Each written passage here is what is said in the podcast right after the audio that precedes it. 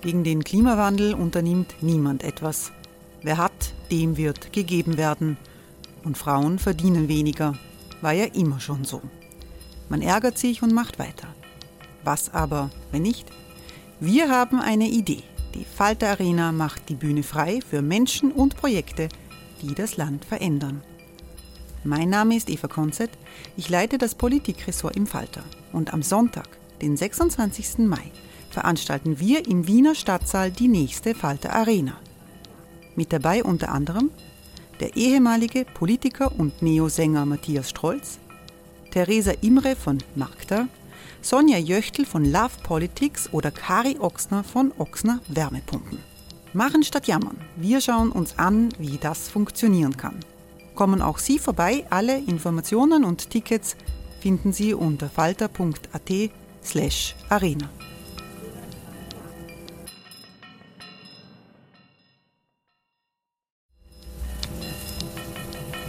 Falter-Podcasts werden durch Werbung unterstützt. Das hilft bei der Finanzierung unseres journalistischen Angebots. Quality sleep is essential. That's why the Sleep Number Smart Bed is designed for your ever-evolving sleep needs. Need a bed that's firmer or softer on either side? Helps you sleep at a comfortable temperature? Sleep Number Smart Beds let you individualize your comfort so you sleep better together. JD Power ranks Sleep Number number 1 in customer satisfaction with mattresses purchased in-store. And now, save 50% on the Sleep Number limited edition Smart Bed for a limited time. For JD Power 2023 award information, visit jdpower.com/awards. Only at a Sleep Number store or sleepnumber.com. Falter Radio, der Podcast mit Raimund Löw. Sehr herzlich willkommen, meine Damen und Herren, im Falter. 2020 war ein Jahr, in dem uns Corona ordentlich durcheinander gewirbelt hat. Wie die Republik dasteht nach einem Jahr türkis-grün in der Pandemie, darüber wollen wir heute sprechen. Diese Sendung kommt aus der Redaktion der Wiener Wochenzeitung Falter. Wir sind alle online miteinander verbunden. Ich begrüße sehr herzlich Irmgard Gries. Guten Tag. Frau Gries war Nationalratsabgeordnete der NEOS und Präsidentin des obersten Gerichtshofes, was besonders interessant ist in einer Zeit, in der die Justiz ein immer größeres Gewicht bekommt in Österreich. Ich freue mich sehr, dass Christoph Hofinger dabei ist. Hallo. Herr Hofinger ist Chef des Meinungsforschungsinstituts SORA und damit eigentlich der Meinungsforscher der Nation. Und ich begrüße Buchautorin und Falter-Kolumnistin Isolde Karim. Willkommen. Hallo. Und ebenfalls im Homeoffice vor Laptop und Mikrofon ist Barbara Todt. Hallo. Hallo. Barbara Todt ist Buchautorin und Innenpolitik-Spezialistin im Falter. Äh, Irmgard Ries, bevor wir über Corona sprechen und was das politische Auswirkungen hat, doch bemerkenswert, was der Verfassungsgerichtshof mit Ende des Jahres getan hat, eine Lockerung des Verbots der Sterbehilfe, womit Österreich sich ein bisschen in die Richtung bewegt, in der auch andere westeuropäische Staaten sind. Und gleichzeitig äh, ist das äh, äh, Kopftuchverbot aufgehoben worden, weil die Richter sagen, das ist diskriminierend gegenüber äh, Muslimen, was ja Kritiker immer schon äh, gesagt haben. Also scheint in Richtung Anerkennung der multikulturellen Realität in Österreich zu gehen, was ja für viele nicht so einfach ist. Wie überraschend ist das denn? Wahnsinnig progressiv, als wahnsinnig progressiv haben sich äh, die Höchstrichter ja bisher nicht positioniert, oder? Also ich weiß nicht, ob man das sagen kann, aber für mich war das gar nicht überraschend. Für mich war zu erwarten, dass bei der Sterbehilfe etwas gemacht wird und es war auch klar, dass das ein guter Weg ist, wenn man sagt, die Beihilfe zur Selbsttötung ist erlaubt oder jedenfalls dass die Strafbarkeit ist aufgehoben. Und beim Kopftuchverbot war es auch klar, also eher klar, dass das nicht halten wird. Bei der Sterbehilfe wird es jetzt wichtig sein, dass der Nationalrat ein Gesetz erlässt, in dem die Voraussetzungen für die Straffreiheit der Beihilfe zur Selbsttötung festgesetzt werden. Das ist wichtig. Also da braucht es einen Diskussionsprozess, da braucht es eine Überlegung, wie weit will man hier gehen, soll die gewerbsmäßige Beihilfe erlaubt sein? Ich weiß es nicht, aber ich nehme an, dass der Großteil der Bevölkerung da dagegen ist. Und man wird hier einen guten Weg finden müssen, weil wenn man nichts tut, dann ist jede Form der Beihilfe für jeden und für jede erlaubt.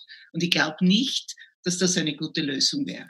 Angestoßen ist dieser Diskussionsprozess von den Richtern worden, von den Verfassungsrichtern. Äh, Christoph Hofinger, äh, füllen da die Richter eine Lücke aus, die die Politik offen lässt und die Politiker offen lässt, weil man sich da an solche Themen nicht heranwagt wegen des populistischen Drucks vielleicht der Medien oder, oder sonst in der äh, Bevölkerung? Ja, die Richter übernehmen hier sicher eine wichtige Funktion. Das Thema, wie wir aus dem Leben scheiden werden, wird die Politik auf Jahrzehnte beschäftigen. Mit den Fortschritten der Medizin wäre es vielleicht in 20, 30 oder in 50 Jahren möglich, Menschen so lange am Leben zu erhalten, dass es für die Betroffenen und die Umgebung etwas ist, was nach anderen Ansätzen verlangt. Also wir werden hier sicher gesellschaftspolitische Diskussionen haben und ich bin mir auch sicher, dass das in den die politische Auseinandersetzung in den Diskurs der Parteien eintreten wird. Auch Fragen, kulturelle Fragen, wie scheiden wir aus dem Leben? Das wird uns auf Jahrzehnte beschäftigen. Aus der Justiz kommt hier vielleicht ein Anstoß. Die Politik wird sich sicher damit zu beschäftigen haben. Aber Rotot, wir haben ja oft das Gefühl in Österreich, da gibt es so viel, das nicht funktioniert. Sind das selbstbewusste Richter, die sich hier positioniert haben, eigentlich ein gutes Zeichen? Also ich, ich finde es aus politischer Sicht interessant, dass quasi mit dem Kopftuchverbot vor allem jetzt ein, ein weiteres Gesetz aus der Ära Türkis-Blau von den Höchstrichtern ähm, aufgehoben wurde. Ähm, ich finde, sie positionieren sich da schon nicht nur quasi gesellschaftspolitisch, sondern auch als eine wichtige Instanz, wenn es darum geht, ähm, wie, wie geht eine Regierung mit, mit Verfassungsgesetzen um. Und es gab ja auch deutliche Kritik an der Art und Weise, wie ähm, quasi auch das Verhältnis zwischen der Regierung wie der Kanzler quasi Verfassungsgesetzmäßigkeiten handhabt oder nicht. Ähm, also insofern finde ich es aus politischer Sicht sehr interessant, dass es eben ein, ein Gesetz ist, das jetzt quasi rückabgewickelt werden muss, was aus türkis-blauer Ära stammt. Was ich schade finde, ist, dass es ähm, nicht dieses Instrument der Dissenting Opinion in Österreich gibt. Also gerade wenn Höchstgerichte gesellschaftspolitisch so wichtige und weitreichende Entscheidungen treffen, was, was ja auch gut ist, fände ich es ähm, sinnvoll oder für, für die öffentliche Debatte besser, wenn man noch mehr nachvollziehen könnte, wie auch innerhalb der Richterschaft ähm, die Diskussionen verlaufen sind.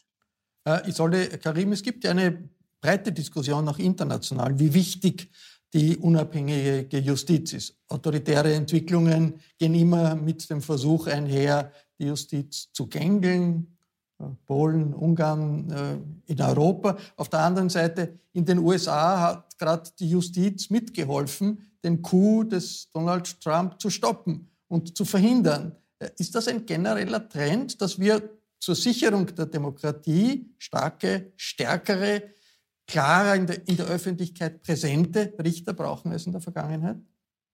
Man kann das nicht so allgemein in einem Aufwasch sagen. Ich glaube, das ist je nach politischer Konstellation zu überlegen. Und ich denke zum Beispiel, was in, in den USA so ein wichtiges politisches Gegengewicht ist, wird hier, wenn ich jetzt an das anschließen kann, was die Barbara Todt gerade gesagt hat, hier zeigt sozusagen die Initiative und das Handeln der Höchstrichter, zeigt auf ein großes Manko auf Seiten der Politik. Also es ist nicht nur ein Gegensteuern, sondern es, ich habe das Gefühl, durch, die, durch dieses immer wieder, das immer wieder äh, Gesetze aufgehoben oder rückabgewickelt werden, äh, verändert das den Status der Politik in diesem Land und die werden immer mehr zu so einer medialen Performing Group und sozusagen man hat das Gefühl, es entgeht, es entgleitet ihnen eigentlich das Handeln. Also insofern finde ich, ist das, man kann nicht sagen, das, was in den USA gut war, das, was sozusagen beschnitten wird in Polen oder in Ungarn, das hat sozusagen überall eine andere Funktion. Aber ich denke, man sieht, dass es eine wichtige Funktion ist, aber man darf auch nicht sozusagen das als Politikersatz nehmen. Es ist bemerkenswert und zeigt doch, in, ein, in welchen Umbruchssituationen wir uns befinden mit unseren Gesellschaften. Kommen wir zur Frage der Pandemie, wie sich die Pandemie in Österreich ausgewirkt hat. Ist ja interessant, äh, das, es gibt das merkwürdige Phänomen, fast überall im Westen äh, gehen die Regierungen äh, unsicher, chaotisch mit dem Coronavirus um, aber gleichzeitig auch inkompetent, aber gleichzeitig steigt äh, die Zustimmung zu den Präsidenten, steigt die Zustimmung äh, zu den Regierungschefs in der Krise. Ist das in Österreich ähnlich, äh, das Phänomen, trotz der Kritik der Medien, der Kritik der Opposition, dass die Regierung noch immer eigentlich oder der Regierungschef relativ stark dasteht, Christoph Hofinger? Ja, wir haben rund um Corona zwei Phasen. Im Frühjahr war es demoskopisch ein Honeymoon für die türkis-grüne Regierung mit rund um den ersten Lockdown sehr, sehr hohe Zustimmungsraten. Da gab es auch ein sehr starkes Wir-Gefühl, auch äh, sehr hohe Akzeptanz der Maßnahmen, auch in ihrer Schärfe sozusagen. Und äh, im, im Herbst ist, äh, hat sich das normalisiert. Also im Vergleich zum Frühjahr sind die, ist das Standing der Regierung, sowohl als Regierung an sich als auch der einzelnen Personen, wieder auf ein gewohntes Niveau äh, zurückgegangen. Ähm, ich denke, die Öffentlichkeit ist hier ambivalent. Äh, in der Krise gibt es die große Hoffnung von äh, denen, denen die Verantwortung übergeben ist, gut durchgeführt zu werden, äh, Teile davon sind erfüllt, dann auch wieder Teile weniger. Also aber diese Hoffnung war am Anfang deutlich spürbar. Das nennt man eben Rally Around the Flags, so ähnlich halt auch wie in Konfliktsituationen, in dem Fall der, der, der Konflikt mit dem Virus. Ähm, jetzt wird natürlich schon, äh, ist dieses Kapital auch wieder verbraucht, aber es gibt immer noch äh, leichte Mehrheiten in der Bevölkerung, Akzeptanzen für die Regierung, heißt aber nicht, dass das jetzt äh, für das nächste Jahr eine Bank ist. Jetzt äh, hat man den Eindruck, wenn man die politische Diskussion verfolgt, das ist ein normales innenpolitisches Hickhack, das da ist. Aber die Wirklichkeit ist doch völlig anders. Irmtraut Gries, wir haben mehr als 100 Tote am Tag, zuletzt fast 120 das ist doch eine Extremsituation. Österreich ist mit Krankheitszahlen, mit Todeszahlen, mit Ansteckungszahlen tagelang an der Spitze weltweit und alle tun so, als ob eigentlich das eine normale Situation wäre. Und wer, wer darauf hinweist, da, da, sagt man ja, das ist Panikmache. Was ist da los? Wieso diese, diese totale Verdrängung einer doch ziemlich dramatischen Situation? Irmtraut Chris. Also ich glaube, das hat eine Ursache ist, und wenn ich mit Leuten rede, höre ich das immer wieder, na gut, die anderen machen es auch nicht viel besser. Es ist eben eine ganz außergewöhnliche Situation. Es ist ganz schwierig und daher muss man das schon verstehen, dass der manches auch nicht so läuft, wie es laufen soll. Wenn man dann sagt, ja, aber die Regierung hätte über den Sommer Zeit gehabt, sich vorzubereiten oder gewisse Maßnahmen zu treffen, gerade bei dem Kontaktverfolgen, da hätte man einfach diese Stellen aufstocken müssen, dann sagen die Leute, naja, hinterher ist immer immer gescheiter. Also ich glaube schon, dass die Leute, mich wundert das oft, da schon sehr großzügig gegenüber der Regierung sind. Die Opposition ist in einem ganz schlechten Licht. Da heißt es immer, die kritisieren nur, die könnten es auch nicht besser machen. Wobei natürlich eine Pandemie und eine Krisenzeit, das ist immer die Zeit der Exekutive. Das ist immer, die Opposition hat da immer schlechte Karten. Auch das Parlament, nicht? Das kommt ja gar nicht nach mit den Beschlüssen und mit den Gesetzen, die notwendig sind. Also es ist eine schwierige Situation und ich glaube, dass schon viele Leute sagen, na ja, wie kann man es da besser machen? Anderswo läuft es auch nicht besser. Und daher ist das ein gewisses, wie soll ich sagen, eine gewisse Großzügigkeit auch gegenüber der Regierung. Aber Barbara Todt, wir haben äh, doch eine Situation eines, eines gesundheitspolitischen Notstands. Und was passiert? Okay, die Regierung gibt Pressekonferenzen, ein bisschen viel vielleicht. Die Opposition regt sich auch über Pressekonferenzen. Auch nicht äh, äh, abnormal, aber eine Diskussion, dass man jetzt politisch reagieren muss auf einen solchen Notstand. Vielleicht Einbindung der Opposition, äh, Einbindung gesellschaftlicher Organisationen, Einbindung auch von Organisationen, äh, von, von, von Migranten, von, von, von Leuten, die betroffen sind von der Krise ist eigentlich die Forderung danach, ist in Österreich nicht vorhanden. Warum ist, sind die innenpolitischen, ist, die, ist das, wird das so dominiert von der innenpolitischen Diskussion oder verweigert man einfach sich die, sich die Dramatik der Situation zu vergegenwärtigen? Also ich glaube, ein, ein Schlüssel äh, als Antwort oder quasi eine Perspektive, die man da in dem Moment einbringen muss, ist, dass die, die Regierung Kurz beziehungsweise das Pandemie-Krisenmanagement war ja von Anfang an stärker durch quasi das Kabinett Kurz dominiert und weniger durch das Kabinett Anschober. Und das Kabinett Kurz funktioniert quasi in seiner DNA so, dass sie die Themen am liebsten als Sicherheitsthemen abhandeln. Also das hat damals funktioniert 2015, als die Flüchtlingskrise kam. Da hat Kurz zeigen können, dass er als, als Sicherheitspolitiker bei den Themen Migration, äh, Integration, äh, Westbalkanroute schließen etc., wir erinnern uns, ähm, da hat er einfach gut funktioniert. Und mir kam vor, dass die Regierung quasi oder das Kurz dieses Strickmuster einfach wieder angewandt hat. Also er hat quasi in der ersten Welle im Frühjahr ganz massiv auf die Strategie Gehorsam durch Angst gesetzt. Das war der Herr Nehammer, der Innenminister, der ihm da zur Seite stand. Also es wurde die Pandemie einfach als Sicherheitsthema sehr, sehr stark kommuniziert. Ähm, das hat auch gut funktioniert, weil die Leute unglaublich diszipliniert waren. Aber ich finde, man sieht jetzt quasi nachdem wir die zweite Welle fast hinter uns schon haben, ähm, dass das einfach eine einseitige und viel zu kurz greifende Strategie ist, die eben außen vor lässt, wie Sie richtig gesagt haben, ja, dass die ganzen das, migrantischen Bevölkerungsgruppen, die außen vor lässt, ähm, quasi das Thema Solidarität ähm, auch mit, mit vulnerablen Gruppen, ähm, die außen vor lässt, all das, was wir jetzt erleben in den Alten- und Pflegeheimen, ja, wo der Virus ja trotzdem eingebrochen ist. Also das war einfach zu, zu simpel gedacht, aber kurz tickt nun mal so.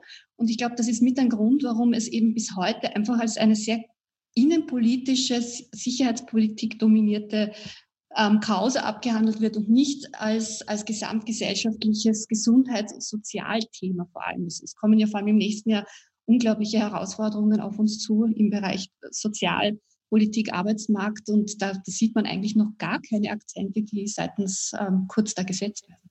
Isolde, Karin, ich würde gern was ergänzen. Bitte, da kann ich gleich bitte Isolde, ja. Äh, na, ich denke, man muss es noch schärfer fassen. Ich glaube, was die Regierung gemacht hat, war, dass sie inhaltlich zwar auf die Dramatik der Situation aufmerksam gemacht haben, am Anfang durch Appelle, dann immer mehr durch Beschwörungen, aber sie haben sozusagen auf der Ebene, wie sie diese Inhalte transportieren, überhaupt nicht reagiert. Sie, also sozusagen auf der Ebene, wie sie reagieren oder wie sie auftreten, wie das kommuniziert wird, funktioniert das immer auf dieser äh, Innenpolitik-Ebene, wo ganz, wo ganz viel Kleingeld gewechselt wird, wo man das als, als Bühne nutzt und statt dass man sagt, okay, das eine Ausnahmesituation würde bedeuten, man bündelt alle Kräfte. Man, äh, man, man macht sozusagen nicht Opposition und Politik, man macht eine, äh, die, für die Zeit eine, eine Truppe der nationalen Einheit. Es hätte, es hätte sozusagen die, so einer äh, formalen Form gebraucht, um der Ausnahmesituation gerecht zu werden. Aber hier wurde die Ausnahmesituation immer nur auf der Ebene der Inhalte beschworen. Und Kurz hat sich in der ersten Phase, da will ich auch, äh, finde ich auch, was Herr Hofinger gesagt hat, richtig, dass es zwei Phasen gab. Und in der ersten Phase hat Kurz sich sehr stark als der gute Hirte inszeniert. Das hat dann gewechselt zwischen manchmal etwas schärferen Appell und manchmal mehr Panik und manchmal mehr Beschwörungen. Aber es war sozusagen diese Hirtenfunktion. Das ist ja mittlerweile völlig verloren gegangen, weil wir ja jetzt in einer ziemlichen Chaos, chaotischen Handhabe der ganzen Situation sind. Aber man hat nie auf der Ebene der Form auf die Ausnahme reagiert, sondern immer nur sozusagen mit dramatischen Appellen. Das reicht nicht aus. Haben nicht äh, die Verharmloser, die Banalisierer in der Öffentlichkeit, äh, die in den Medien sehr, sehr stark äh, präsent gewesen sind, auch einen Teil der Verantwortung äh, daran, dass die Gesellschaft das so lange nicht wahrgenommen hat, vielleicht noch immer nicht wahrnimmt, was diese Pandemie bedeutet. Ist, ist das nicht auch eine Reaktion, wo sich auch die Medien, die Zeitungen an, der Nase nehmen müssen, weil jeder, äh, der irgendwie als Querdenker aufgetreten ist, hat ausführlich äh, seine Thesen äh, darstellen können und sagen können, das ist alles gar nicht so schlimm. Und wenn die Regierung irgendetwas tut, ist das ein Weg in Richtung autoritäres Regieren, was in Wirklichkeit alles gesundheitspolitisch angesagt war und nicht, nicht, nicht äh, äh, also die, die, Fake News sozusagen waren auf der Seite eher der Querdenker als auf der Seite äh, des offiziellen Staates, was eine ungewöhnliche Situation ist. Haben diese Verharmloser nicht einen wichtigen Teil der Verantwortung für die Situation, Christoph Hofinger?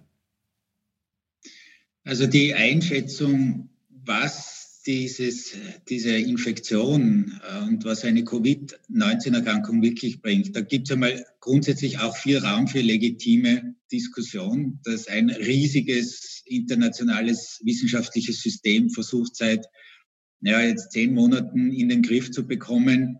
Was bedeutet es wirklich für Menschen, diese Krankheit zu bekommen? Das ist ganz unterschiedlich in unterschiedlichen Altersgruppen. Also da gibt es einmal einen wirklich großen, legitimen Diskurs auch darüber, äh, weil äh, ja auch die Maßnahmen, die, die grundsätzlich zu Recht ähm, implementiert wurden, ja auch Folgen haben und auch diese gehören in den Diskurs hinein. Ähm, hoffentlich ist es so, dass in, in der Regel die Fake News nicht von Regierungen kommen. In den USA hatten wir jetzt eine äh, große Ausnahme, die jetzt spätestens am 20. Jänner mit der Inauguration Bidens vorbei ist.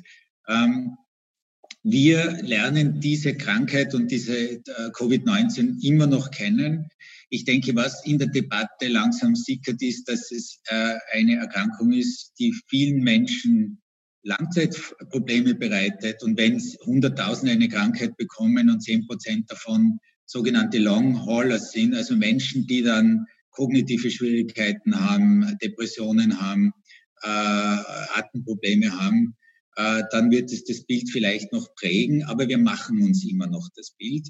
Und es war immer auch zwischen allen möglichen Beteiligten der Versuch, ähm, klarzustellen, wie ähm, gefährlich ist diese äh, Krankheit wirklich, diese Infektion auf lange Sicht. Und das haben wir auch rund um die Impfdebatte. Ähm, und dieser Diskurs ist noch nicht vorbei. Also es gibt da einen Teil, den brauchen wir als demokratische Gesellschaft, weil uns nicht äh, fünf Personen sagen können, genau so ist es. Äh, und es gibt natürlich auch die Notwendigkeit, dass wir immer mehr lernen, uns von völligem Humbug abzugrenzen. Ich glaube, das stecken wir auch als Gesellschaft und teilweise auch die Politik in, ein bisschen in den Kinderschuhen und manchmal ist auch die Politik ein bisschen hilflos, mit völlig abstrusen Ideen umzugehen. Manchmal wird sie dann wiederholt äh, und man hat das Bild erzeugt, das eigentlich ähm, falsch ist. Ich glaube, was für die Zukunft wichtig ist, äh, es hat sich, die Regierung war sehr präsent und es war in der Kommunikation in vielen ähm, Phasen der Pandemie auch sinnvoll. Äh, fürs nächste Jahr wird sinnvoll sein, dass zum Beispiel so auch wie in Deutschland auch äh, mehr Expertinnen und Experten sichtbar sind. Nicht statt der Regierung, aber einfach zusätzlich. Ich glaube, da gibt es in Österreich noch Luft nach oben, äh, weil äh, dadurch auch ein breiterer öffentlicher Diskurs über Folgen der Krankheit, gesellschaftliche Folgen äh, und dann auch so Fragen des Impfens möglich ist. Hey, it's Ryan Reynolds and I'm here with Keith, co-star of my upcoming film If, only in theaters May 17th. Do you want to tell people the big news? All right, I'll do it. Sign up now and you'll get unlimited for $15 a month in six months of Paramount Plus Essential Plan on us. Mintmobile.com slash switch. Upfront payment of $45 equivalent to $15 per month. Unlimited over 40 gigabytes per month. Face lower speeds. Videos at 480p. Active Mint customers by 531.24 get six months of Paramount Plus Essential Plan. Auto renews after six months. Offer ends May 31st, 2024. Separate Paramount Plus registration required. Terms and conditions apply if rated PG. Äh, äh, kommen wir ein bisschen zur Diskussion, was das jetzt für die verschiedenen Parteien bedeutet hat das letzte Jahr. Über den Kanzler haben wir schon äh, gesprochen, Barbara Todt. Die Grünen sind das erste Mal in der Regierung gewesen letztes Jahr, war ein schwieriges Jahr und sie haben ziemlich viel Gegenwind. Meinungsumfragen zeigen, dass, dass die Grünen sich schwer tun. Sie haben in Wien äh, die Beteiligung an der Regierung äh, verloren. Die Medien kritisieren sie. Auch im Falter werden die Grünen kritisiert. Ist das nicht ein bisschen ungerecht? Denn sie kommen doch mit eigenen Positionen, die präsentieren sie sehr deutlich zu Europa in der Flüchtlingsfrage. Dass sie nicht sich durchsetzen, das ist eine Frage des Kräfteverhältnisses. Und steht nicht nach wie vor die Frage, welche Alternativen stellen sich eigentlich die Grünen Wähler vor? Wie, schwer, wie schwierig ist die Situation dafür Werner Kogler und die Grünen?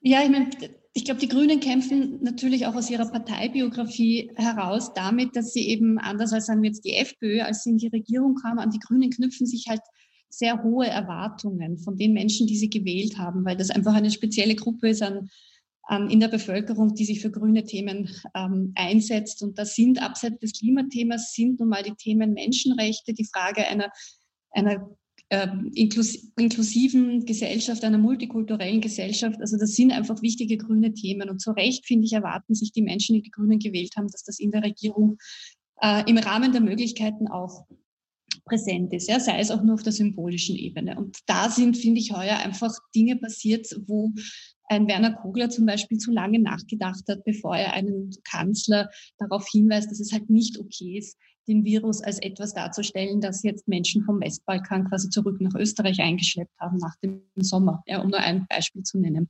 Ich glaube, das Spannendste für 2021 wird sein, ob sich die Grünen, die ja im Regierungsübereinkommen sehr, sehr stark ihre quasi klimapolitische Handschrift verankern konnten, aber ob sich die Grünen im Jahr 21 quasi auch ihrer sozialen oder sozialpolitischen Verantwortung, die sich derzeit nicht so stark wiederfindet im Koalitionsübereinkommen.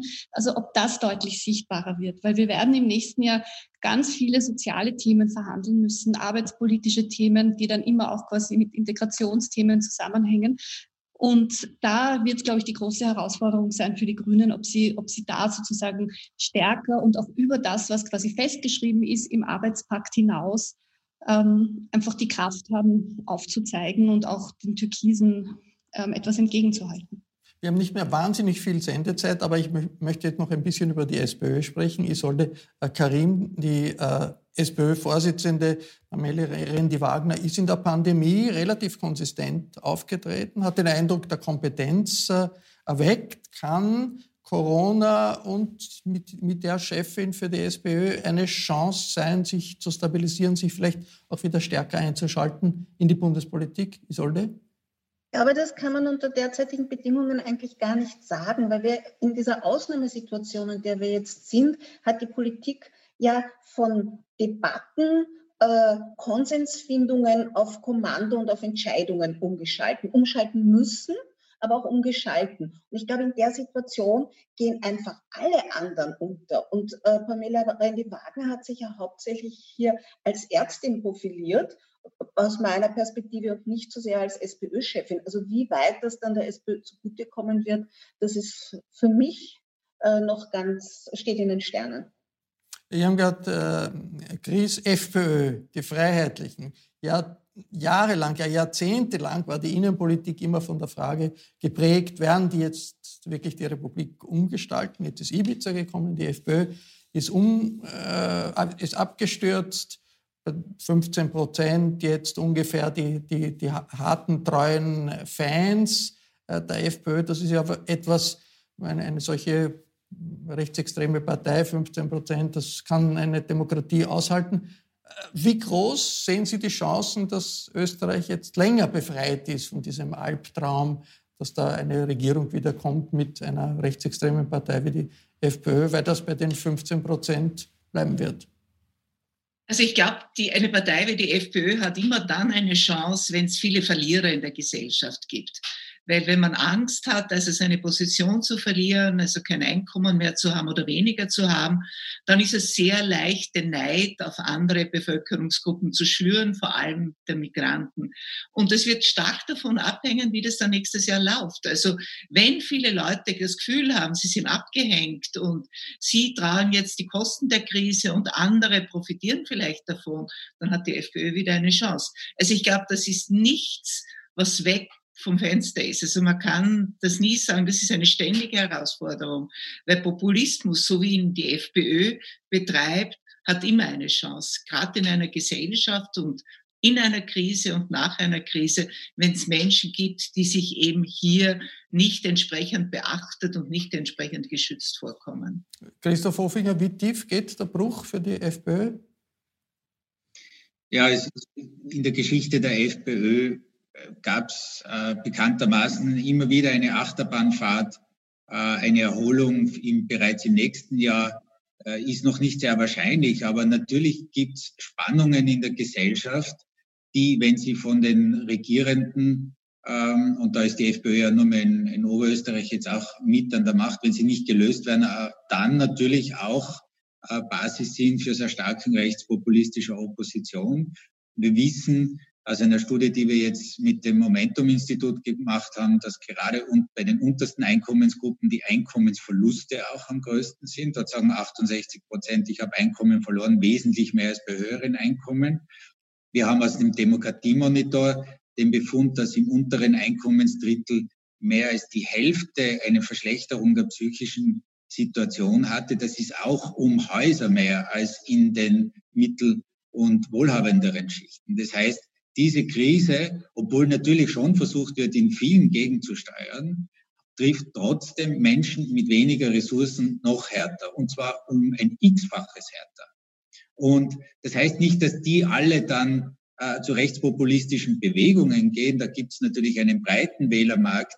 Ähm, und das ist natürlich auch äh, eine Chance für die Sozialdemokratie. Aber es gibt viele, für die dieses Verringern des seelischen Wohlbefindens, das Verringern des Einkommens viel greifbarer ist als statistische Informationen über Folgen von Covid-19. Und äh, damit wird sich die Politik auf Jahre und Jahrzehnte beschäftigen. Das war ein Falter-Talk zum Jahresende über die heimische Innenpolitik und das Coronavirus. Ich darf mich bei allen verabschieden, die vor Laptop und Mikrofon mitgemacht haben. Herzlichen Dank. Einen Hinweis darf ich noch anbringen. Wer noch nicht alle Weihnachtsgeschenke besorgt hat, der könnte sich auch ein Falter Geschenksabonnement überlegen. Ein Abo hält das ganze Jahr und es gibt viele Informationen, wie das geht, wie man das bestellt im Internet unter der Adresse abo.falter.at.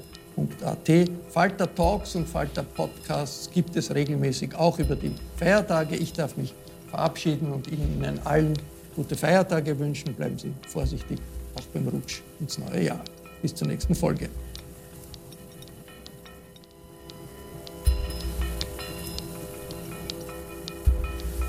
Sie hörten das Falterradio, den Podcast mit Raimund Löw.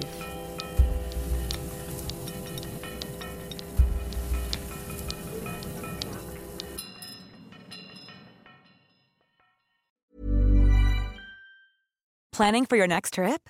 Elevate your travel style with Quince. Quince has all the jet setting essentials you'll want for your next getaway, like European linen, premium luggage options, buttery soft Italian leather bags, and so much more. And is all priced at 50 to 80% less than similar brands. Plus, Quince only works with factories that use safe and ethical manufacturing practices. Pack your bags with high-quality essentials you'll be wearing for vacations to come with Quince. Go to quince.com/pack for free shipping and 365-day returns. Imagine the softest sheets you've ever felt. Now imagine them getting even softer over time. That's what you'll feel with Bowl and Branch's organic cotton sheets. In a recent customer survey, 96% replied that Bowl and Branch sheets get softer with every wash. Start getting your best night's sleep in these sheets that get softer and softer for years to come. Try their sheets with a 30-night guarantee. Plus, get 15% off your first order at bowlandbranch.com. Code BUTTERY. Exclusions apply. See site for details.